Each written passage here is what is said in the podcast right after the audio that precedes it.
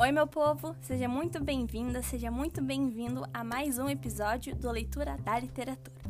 E no episódio de hoje, eu vou contar para vocês sobre uma peça de teatro chamada Gota d'Água, do Chico Buarque e do Paulo Pontes. Essa obra faz intertextualidade com Medeia, que é um clássico de Eurípides, que tem inspirado vários trabalhos de cunho moral e social no decorrer da história. A peça Gota d'Água traça o mito de personagens pobres e macumbeiros contrastados com reis e feiticeiros da antiga história grega, como o mito de Medeia. Então, assim, de início, digo para você que já leu Medeia, vai achar algumas coisas bem parecidas com a obra Gota d'Água. Mas para você que ainda não leu Medeia, eu vou falar um breve resumo sobre como é essa obra.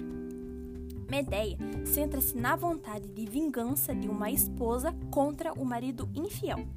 A história passa-se em Corinto, algum tempo depois da expedição dos Argonautas, comandados por Jasão para reconquistar o Tosão de Ouro, durante a qual ele conheceu Medeia. A peça começa com Medeia enraivecida com Jasão por este se casar com Glauce, filha de Creonte, rei de Corinto. Essa parte eu peguei lá da Wikipédia, tá bom? Aí você pergunta por que Medeia fica com raiva do Jasão ter trocado ela. É claro que uma mulher que viveu por anos com seu marido deu seu melhor para ele, ao se ver trocada por outra, vai sentir raiva. Só que nessa peça tem um asterisco. O Jazão troca a Medeia por Glauce, sabe por quê? Porque a Glauce é mais jovem que a Medeia. Então aí já viu, né, como que vai ser esse final. Por se tratar de uma tragédia, a gente sabe que não vai ter um final feliz. Porque a Medeia mata a Glauce mata o Creonte e também mata os dois filhos que ela tinha com o Jazão. Tudo isso para quê? Para punir o Jazão. Olha só que, que revolta dessa mulher. Depois disso, ela volta triunfante para o Olimpo. Gota d'Água, eu diria que é a Medeia, mas brasileira, mais especificadamente em uma favela do Rio de Janeiro. A obra começa quando as amigas de Joana, que é a nossa protagonista, que seria o papel da Medeia, ficam falando do sofrimento da Joana. Por quê? Porque o ex-marido da Joana, que é o Jazão, larga ela para ficar com a alma. Então aí você já vai começa é, a ver as semelhantes com semelhante com Medeia. A Joana chora, fica sofrendo por causa dele, ela não cuida da casa e sem contar que ela está com os dois filhos do casal. Aí a Joana, ainda com dois filhos para criar, muito abatida, fica em estado de choque por muito tempo. A casa começa a ficar toda suja, os filhos começam a ficar com fome, sem comida, e as suas vizinhas, com muita pena dela, resolvem procurar um meio de ajudá-la. E assim, elas resolvem que cada uma iria ajudar de um meio. Uma lavava as roupas, outra arrumava a casa, outra cuidava dos filhos e assim vai.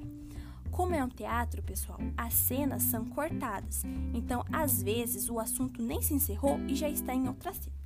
Logo depois das vizinhas se oferecerem para ajudar a Joana, entra na cena em que a alma está conversando com o Jazão. Aí ele fica falando como a vida dele foi sofrida e tal. Aí o pai da alma chega, que é o Creonte, e pede para ela se retirar porque, ela quer, porque ele quer ter uma conversa com a, a sós com o Jazão sobre a importância de uma cadeira na vida do homem. Se você ficou curioso ou curiosa para saber como que é essa história, vai ler o livro que você vai adorar. Jazão vai até Mestre Egeu esclarecer a história de que ele está mandando os moradores não pagarem suas prestações. O Egeu nega no princípio, mas após uma conversa, ele diz que foi ele mesmo e manda-o falar com Joana, que está muito infeliz. O Jezão, antes de ir para casa conversar com a Joana, vai até o botequim para falar com seus amigos e depois parte para casa da Joana. O Jezão tenta esclarecer tudo falando com a Joana, na maior paz, tá? Só que a Joana tá impossível, não deixa ele falar. Fica tirando sarro, sendo irônica e até que o Jazão perde a paciência, se estressa. E sabe o que ele faz? Dá um soco nela, que faz cair no chão. Olha, eu vou dizer que quando eu li essa parte me deu uma raiva do Jazão, que meu Deus. Aí voltando para sua nova morada, com a nova mulher, o Jazão percebe que a alma está diferente do normal. Aí a alma diz que é apenas uma dor de cabeça, mas depois ela fala que está bem desconfiada da Joana. Mais uma vez, o Creonte chega e manda a alma sair do quarto porque ele quer conversar com João de novo. Aí o assunto é sobre a Joana. Porque a Joana, ela saiu da rua e ficou xingando o Creonte. Aí o Creonte já tava de saco cheio, né? O Creonte fala pro Jazão que não só ela não paga as prestações, como fica xingando ele. Aí o que, que ele quer? Ele quer que a Joana saia daquela rua. Aí o Jazão impõe uma ideia para Creonte, que melhorar o bairro, ou seja, vou dar um ponto aqui, uma parada para explicar uma coisinha para vocês. Esse bairro onde todos os moradores, todos os personagens estão centrados, o dono é o Creonte. Então, o Creonte tem posse de todas as casas, ou seja, é ele que é o dono. Então, todos os personagens moram na casa do Creonte. Então, por isso que ele quer que a Joana saia, ou seja, tá me xingando, não tá pagando as prestações, então você vai sair da minha casa. É mais ou menos isso, sabe? Aí o Creonte se recusa a melhorar o bairro, sabe? Porque ele fala que precisa de muita verba, ou seja, muito dinheiro. E ele fala que não importa as ideias. A única coisa que ele queria era expulsar a Joana. Enquanto isso, enquanto a Joana procura um emprego, afinal ela tá sozinha, né, mãe solteira, como dizem, a Corina, que é uma das amigas, e o mestre Egeu cuidam dos filhos da Joana. Aí, o Egeu leva os filhos para a mãe e fala que o lugar deles é naquela casa junto com a Joana. O Egeu dá o conselho que se a Joana ficar quieta sem xingar o Creonte, e se ele procurar, ou seja, o Creonte procurar expulsar ela, os vizinhos iriam se impor e ficariam do lado dela. Caso contrário, caso a Joana ficasse ainda xingando e continuasse com seus manifestos, eles não teriam muita coisa para fazer.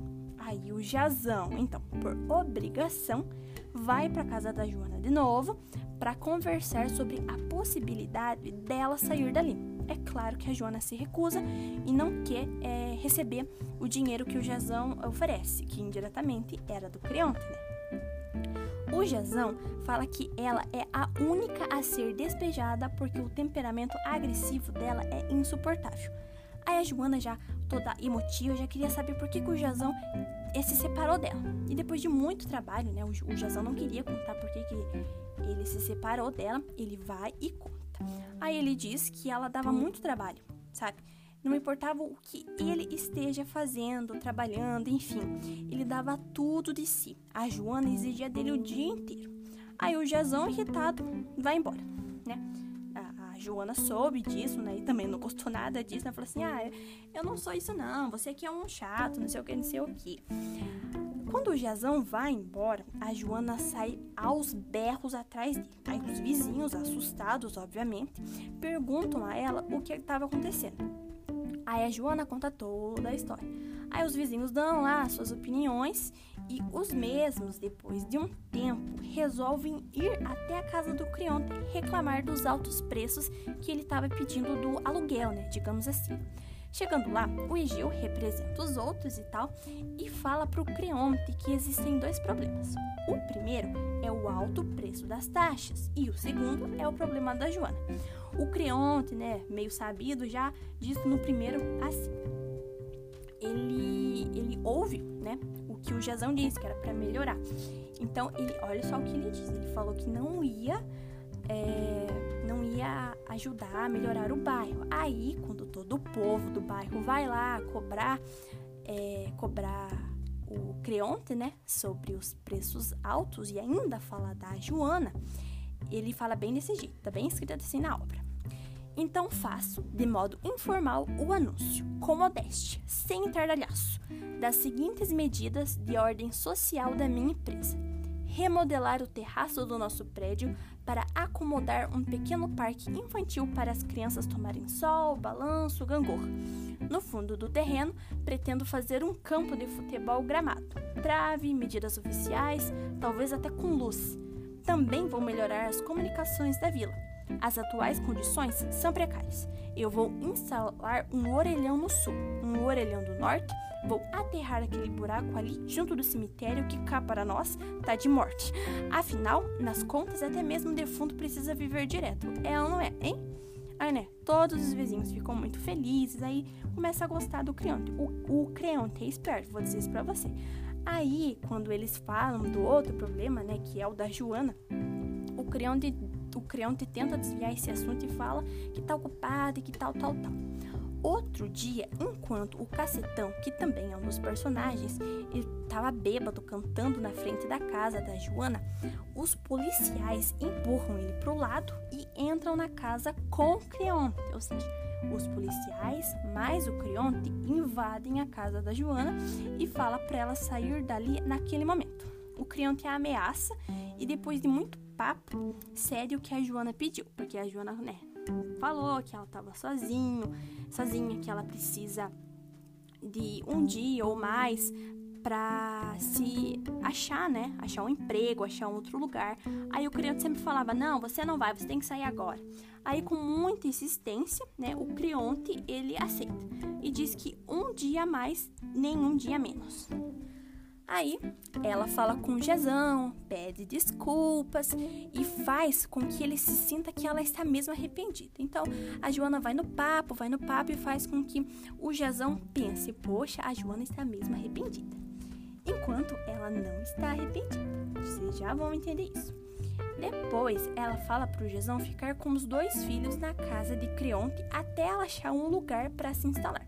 E depois fala que acha melhor o Jezão levá-los até a festa do seu casamento, que seria logo depois. Assim que o dia chega, o dia do casamento da Alma e do Jazão, a Joana, prestem atenção, preenche um bolo com veneno, mandando Corina levá-los à festa de casamento de Jazão, junto com os filhos. Mas o Crionte não gosta nem um pouco do fato da Joana ter mandado um presente ainda mais com os filhos do Jazão. E ele expulsa da festa.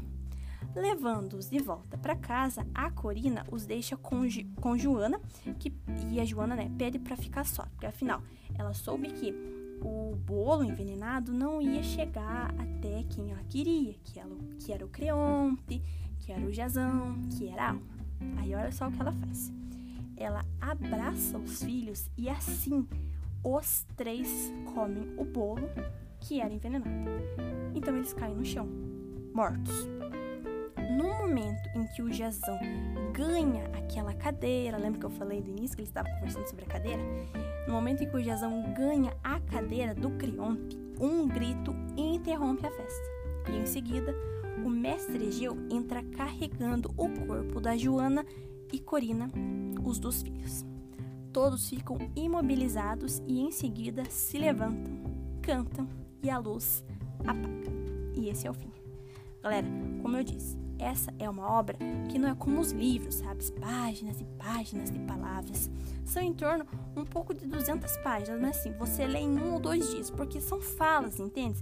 Cada um tem a sua fala e por isso fica até mais fácil de entender.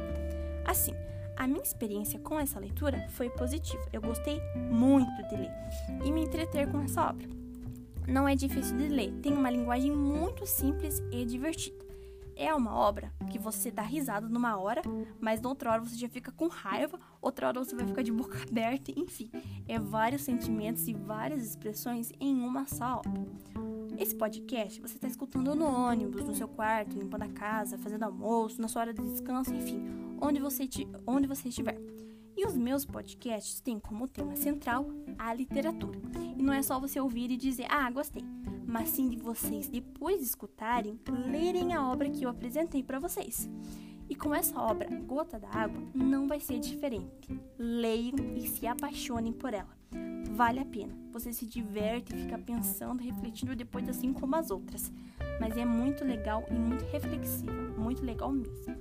Então é isso, meu povo e minha povo. Espero que vocês tenham gostado e até o próximo episódio. Beijos e fui!